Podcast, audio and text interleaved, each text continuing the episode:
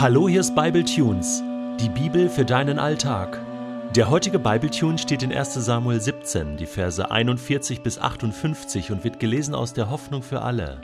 Auch Goliath rückte immer weiter vor, zusammen mit seinem Schildträger, der vorausging. Plötzlich bemerkte er David.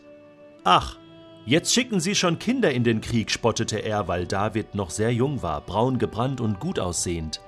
Bin ich denn ein Hund, dass du mir nur mit einem Stock entgegenkommst, brüllte Goliath ihn an und verfluchte David im Namen sämtlicher Götter, die er kannte. Dann schrie er: Komm nur her! Ich werde dein Fleisch den Geiern und den wilden Tieren zu fressen geben. Doch David rief zurück: Du, Goliath, trittst gegen mich an mit Schwert, Lanze und Wurfspieß. Ich aber komme mit der Hilfe des Herrn. Er ist der Herr, der allmächtige Gott, und der Gott des israelitischen Heeres. Ihn hast du eben verspottet. Heute noch wird der Herr dich in meine Gewalt geben. Ich werde dich besiegen und dir den Kopf abschlagen. Dann werfe ich die Leichen deiner Leute, der Philister, den Geiern und Raubtieren zum Fraß vor. Die ganze Welt soll erfahren, dass wir Israeliten einen mächtigen Gott haben. Und alle Soldaten hier sollen sehen, dass der Herr weder Schwert noch Speer nötig hat, um uns zu retten. Er selbst führt diesen Krieg und wird euch in unsere Gewalt geben. Als Goliath sich in Bewegung setzte und auf David losstürzen wollte, lief auch David ihm entgegen. Im Laufen nahm er einen Stein aus seiner Tasche, legte ihn in die Steinschleuder und schleuderte ihn mit aller Wucht gegen den Feind. Der Stein traf Goliath am Kopf und bohrte sich tief in seine Stirn. Sofort fiel der Riese zu Boden auf sein Gesicht, so überwältigte David den mächtigen Philister mit einer einfachen Steinschleuder und einem Kieselstein. Da er kein eigenes Schwert hatte, lief er schnell zu dem Riesen, zog dessen Schwert aus der Scheide und schlug ihm den Kopf ab.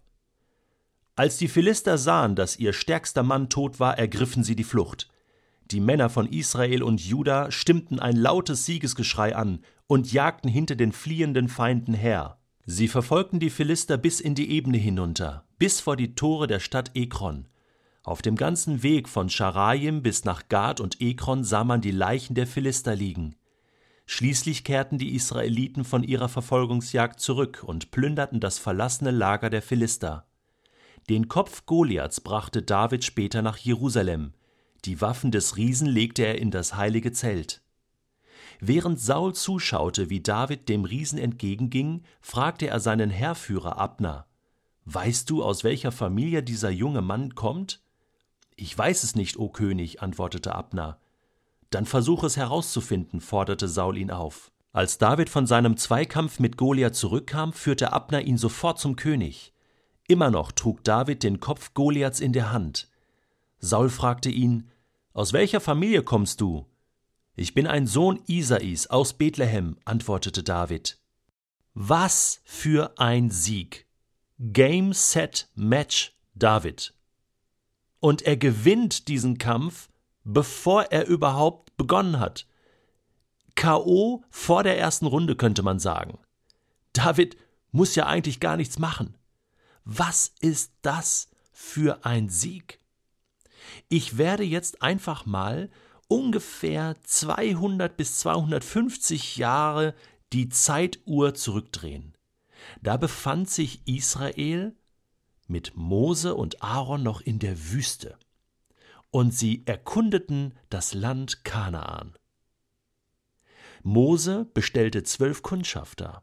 Sie erkundeten das Land, kamen zurück und erstatteten Bericht. Und dann sagten sie, wir sind in dem Land gewesen, in das du uns geschickt hast. 4. Mose 13 kannst du das nachlesen. Du hattest recht. Dort fließen Milch und Honig. Sieh dir nur diese Früchte an. Allerdings leben mächtige Völker dort, und ihre Städte sind gewaltige Festungen.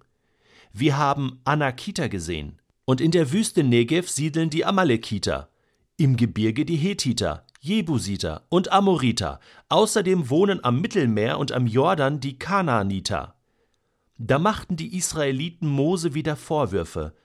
Kaleb versuchte sie zu beruhigen und rief: Wir sind stark genug, das Land zu erobern. Wir müssen nur losziehen und es in Besitz nehmen. Aber die anderen Kundschafter widersprachen. Gegen diese Völker können wir auf keinen Fall antreten. Sie sind viel stärker als wir.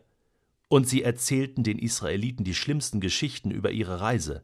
Wir haben das Land durchzogen, wir wissen, wie es dort aussieht. Glaubt uns, dort herrschen Mord und Totschlag. Alle Menschen, die wir gesehen haben, sind groß und kräftig. Die Anakiter, die wir getroffen haben, sind Riesen. In deren Augen waren wir klein wie Heuschrecken. Und so haben wir uns auch gefühlt. Was für ein Unterschied zu David.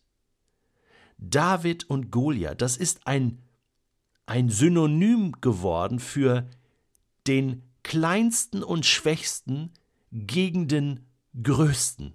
Ja, das ist so, als wenn Gibraltar 10 zu 0 gegen Deutschland im Fußball gewinnen würde. Ja, oder auch so, als wenn ich in den Boxring steigen würde und gegen Klitschko antrete und tatsächlich gewinne. es ist aus menschlicher Sicht, ja, unmöglich. Es ist unmöglich. Das, was Saul sagte, das ist unmöglich. Unmöglich. Und doch möglich.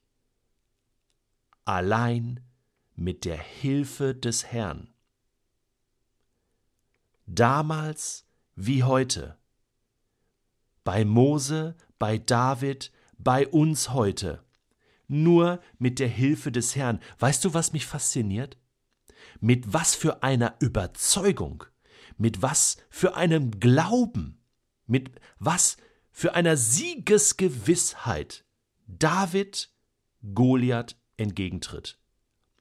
Freunde, das ist Wahnsinn da läuft es mir eiskalten Rücken runter, und zwar vor, vor Staunen und vor Respekt. Der geht ja keinen Schritt zurück. Der geht auf ihn zu, wird angebrüllt, und ich glaube, wenn du dann mal da unten stehst und, und dem Feind entgegenläufst, dann siehst du erstmal, wie groß er ist. Und mit jedem Schritt, den David auf Goliath zugegangen ist, hat er gemerkt, uiuiui, der ist ja richtig groß. Doch David zuckt noch nicht einmal mit der Wimper, nicht eine Millisekunde und macht ihm prophetisch, voraussagend klar, dass er diesen Kampf schon verloren hat, weil er die falschen Waffen gewählt hat. Goliath, du hast irdische Waffen. Ich habe himmlische Waffen. David sagt nicht, hier, ich komme mit meiner coolen Steinschleuder und hahaha, damit werde ich dich platt machen. Er sagt auch nicht, ich sehe so toll aus und bin so ein toller Hecht und bin so braun gebrannt und deswegen muss ich ja gewinnen, weil ich bin der Held. Er sagt auch nicht, äh, ich habe so viel Kampferfahrung, ich habe schon Löwen umgebracht und Bären. Nein, das alles sagt er nicht. Er sagt nur das eine. Ich aber komme mit der Hilfe des Herrn.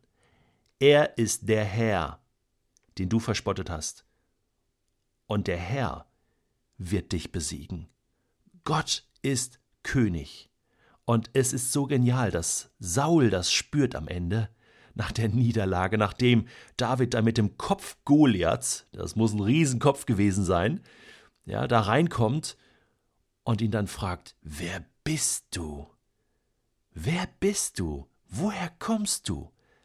Ich komme aus dem Stamm Isai. Ich komme aus Bethlehem daher, wo die wahren Könige kommen, daher, wo später, in tausend Jahren, der wahre König geboren werden wird, der König der Könige, von dem David schreibt in Psalm 110, Gott der Herr sprach zu meinem Herrn, nämlich Christus, setze dich auf den Ehrenplatz an meiner rechten Seite, bis ich dir alle deine Feinde unterworfen habe, bis du deinen Fuß auf ihren Nacken setzt.